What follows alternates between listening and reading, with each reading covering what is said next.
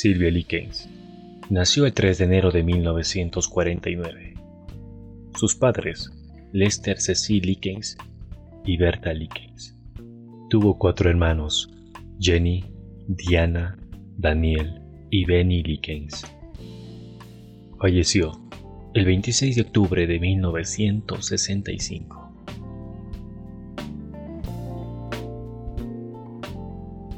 El podcast que vas a escuchar a continuación es una historia muy fuerte, basada en hechos reales. Así que si eres sensible, te pido por favor que no lo escuches. ¿Qué tal criatura humana? Te doy la cordial bienvenida al Meraquí de Galo Morocho. En esta ocasión te traigo una historia de la vida real sin más preámbulos, arrancamos. Silvia Likens, el crimen más atroz de Indiana. Silvia Likens nació el 3 de enero de 1949 entre dos mellizos, Diana y Daniel, mayores que ella, y Jenny y Benny, un año menos. La menor, Jennifer, había sido diagnosticada con poliomielitis a los 5 años de edad. Silvia era una muchacha callada y agradable, a la que todos querían, que además ayudaba fregando los platos y planchando. Su hermana Jennifer también era callada. A pesar de su discapacidad, se las arreglaba para bailar y montar en patineta, y llevar la vida normal de una niña de su edad. Sus padres pagaron a la señora Gertrude Vanisewski unos muy necesitados 20 dólares a la semana por cuidar de las niñas y quedaron convencidos de que Gertrude cuidaría de Silvia y de Jenny como dos más de sus hijos. Gertrude Vanisewski pasó una vida de carencias materiales y emocionales. Su padre murió cuando ella tenía 11 años dejando a su madre con seis niños para criar. Cinco años más tarde, a los 16, Gertrude dejó el colegio y se casó con John Vanisewski, de 18 años. Tuvo cuatro hijos. Ella y John se divorciaron luego de 10 años de relación. Después de eso, ella se casó de nuevo, esta vez con Ed Guthrie, pero esta unión solo duró tres meses.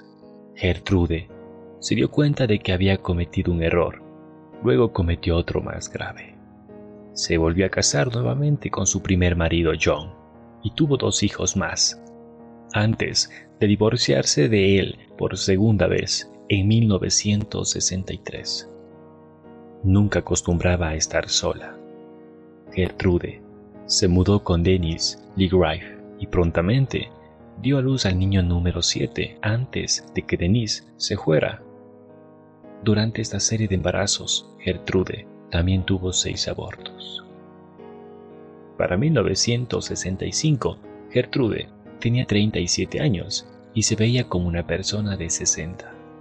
Fumaba sin parar, bebía constantemente, sufría de asma y tenía una serie de achaques. Su única entrada económica consistía en la que podía extraer de los padres de sus hijos para completar sus gastos. Planchaba ropa a encargo. Un día, dos desconocidos llamados Betty y Lester Likens le pidieron a Gertrude que cuidara de sus dos hijas mientras ellos trabajaban para un circo en Florida. Las dos niñas ya conocían a los hijos de Gertrude. Los habían visto a la salida de la iglesia. Los padres le ofrecieron 20 dólares a la semana y Gertrude aceptó.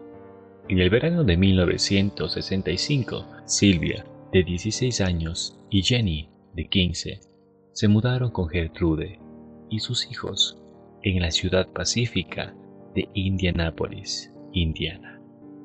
La primera semana en la casa de Gertrude, las dos chicas Likens parecían llevarse bien con los chicos Vanisewski. Siete días después de que las niñas llegaron a la casa de Gertrude, el cheque prometido por los padres se retrasó. Gertrude, sin mediar palabras, les dijo, Bien perras, he cuidado de ustedes durante una semana por nada. Acto seguido, las llevó al sótano y las azotó con un cinturón. Jenny no aguantó el castigo y Silvia se ofreció para que ella le tocara también el castigo de su hermana. Gertrude accedió. Al día siguiente, llegó un sobre con los 20 dólares por correo. Se había retrasado por una confusión del cartero. Dos días más tarde, los Likens se tomaron un tiempo libre del empleo para pasar por la residencia de los Vanisewski para ver cómo estaban sus hijas. Por temor, las jóvenes no se quejaron ni contaron lo sucedido. Así que los Lincolns se regresaron tranquilos y convencidos de que todo estaba bien. Poco a poco fueron pasando los días en aparentemente calma, hasta que por alguna razón Gertrude se convenció de que Silvia estaba pasando demasiado tiempo en la tienda de alimentos. Silvia trató de explicarle que había encontrado unas botellas de refresco vacías y estaba devolviéndolas para ganar un poco de dinero extra. Gertrude no quería oírla decidió castigarla a Silvia pegándola con una paleta. La paleta tenía un espesor de casi un centímetro. Luego de esa primera vez, Silvia siempre era culpada por romper las reglas de la casa.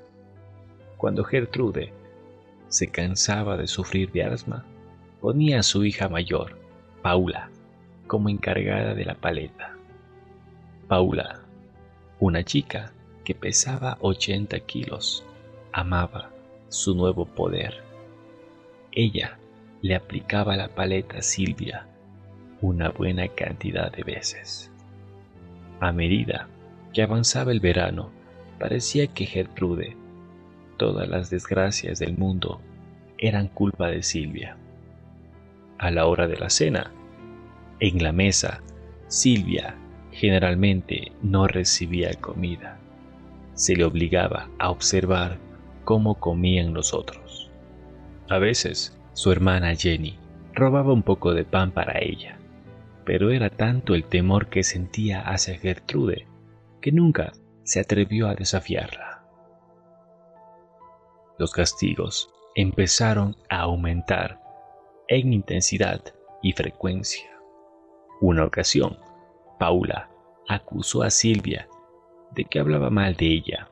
Gertrude tomó a la niña, la puso en la sala, delante de todos, y comenzó a quemarle los brazos con un cigarrillo encendido.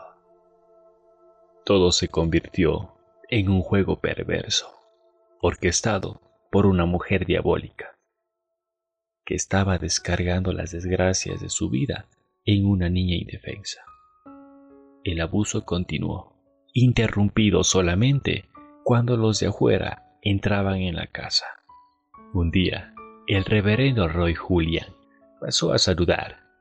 Se fue bastante preocupado por Gertrude, pues en su condición de enferma era difícil soportar tal contingente de niños. La señora Saunder, enfermera de salud pública, hizo una llamada Gertrude explicó que una de las niñas a su cuidado, Silvia Likens, era una prostituta y estaba corrompiendo a sus hijos. La señora Saunders se compadeció, pero nunca regresó. Gertrude decidió que Silvia no estaba a la altura para dormir arriba con el resto de la familia. La niña fue arrojada escaleras abajo con un empujón al sótano que se parecía a un calabozo privado. Desde ese momento, solo la alimentaron con galletas saladas y agua. Se desnutrió y deshidrató. Cada cierto tiempo, los chicos la sumergían en baños hirvientes. Cuando era sacada, su cuerpo estaba rojo por el calor. Una vez, se desmayó y fue arrastrada fuera del agua por el cabello. Silvia, ahora cubierta por quemaduras de cigarrillos y otras heridas causadas, luego de ser lanzada por el aire y arrastrada por el piso de cemento. Recibió el tratamiento de Paula. Le pasó sal por las heridas. Ricky Hobbs, un muchacho del barrio de Indianápolis, le había gustado Silvia desde el momento en el que llegó, pero ella le rechazó y empezó a salir con otros chicos, lo que le produjo un gran odio hacia ella. En varias ocasiones, él y Coy Hubbard, quien tenía 15 años y era el novio de una de las hijas de Gertrude, Stephanie, que medía aproximadamente dos metros, era uno de los peores tormentos de Silvia, una especie de experto en judo, y le encantaba lanzar a la chica por el aire. Ellos ataban a Silvia Likens a una viga de madera que había en el sótano. Después de una gran cantidad de golpes que le propinaban ambos, en una ocasión Richard Hobbs acojotó a Silvia durante tanto tiempo que todo el mundo pensó que se había muerto. Durante ese largo periodo, la señora Vanisewski contó por todo el vecindario que Silvia era una prostituta, lo que causó que los vecinos no la miraran con buenos ojos. Luego, obligó a la niña a escribir varias cartas donde detallaba escabrosos asuntos sexuales y confesaba que era una prostituta. Gertrude dijo además que Silvia no había hecho más que causar problemas desde que llegó a su casa y que era una muchacha inmanejable y que justamente por eso la había enviado al reformatorio de Indiana. Los vecinos y vecinas que vivían al lado de la casa de la señora Vanisewski oían gritos, lamentos, gemidos y golpes. Pero no hicieron nada al respecto, porque pensaron que era mejor no meterse en problemas. Pocas semanas antes de su muerte, Gertrude, con una aguja al rojo vivo, escribió en el abdomen y estómago de Silvia, Soy una prostituta y estoy orgullosa de serlo. Llegado el momento, la mano de Gertrude se cansó y le tocó el turno a Hobbs, que le terminó tatuando lo que parecía un extraño tres, bajo el pecho por error. A la mitad de la penúltima palabra, la aguja dejó de quemarle la piel, por lo que Hobbs empezó a hacerle cortes en vez de rozar la aguja en la piel para escribir. Cuando terminaron, la madre de los Vanisewski les dijo a los niños que el motivo del tatuaje era que acababa de volver de una fiesta sexual múltiple. Al terminar, Coy Hubbard la llevó de vuelta al sótano, donde Silvia confesó a su hermana Jenny que sabía que moriría pronto. Además del abuso de todos los que deseaban solazarse con su dolor, muchos niños y adolescentes convirtieron en rutina su viaje vespertino al sótano para golpearla, quemarla, tirarla al piso y patearla entre varios, morderla, besarla y abusarla sexualmente. Otros iban a presenciar las vejaciones y a burlarse. Llevaban a sus novias e invitaban a otros amigos. Frecuentemente estos otros invitados también decidían participar en los tormentos a la niña. Gertrude llegó en una ocasión a obligar a Silvia a que se introdujera por la vagina una botella de cristal de Coca-Cola. Ante la mirada lasciva y divertida de sus hijos y amigos, La botella se rompió, estando dentro de la niña, y le desgarró las paredes vaginales. Todos celebraron el hecho con risas y aplausos, mientras Gertrude fumaba un cigarrillo tras otro. Gertrude se cansó de la tarea, pero Hobbes se hizo cargo del trabajo y lo completó. Esa tarde, Coy Hubbard pasó por la casa, golpeó a Silvia en la cabeza con un palo de escoba, dejándola inconsciente. A la mañana siguiente, Silvia estaba incoherente y hablaba sobre irse con sus padres y alcanzarlos en la feria donde se encontraba. Tenía moretones por todo el cuerpo. Hería a causa de la falta de aseo y sus cicatrices de quemaduras resaltaban por todas partes de su piel.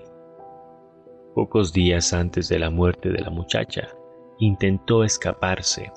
La descubrieron y fue brutalmente castigada.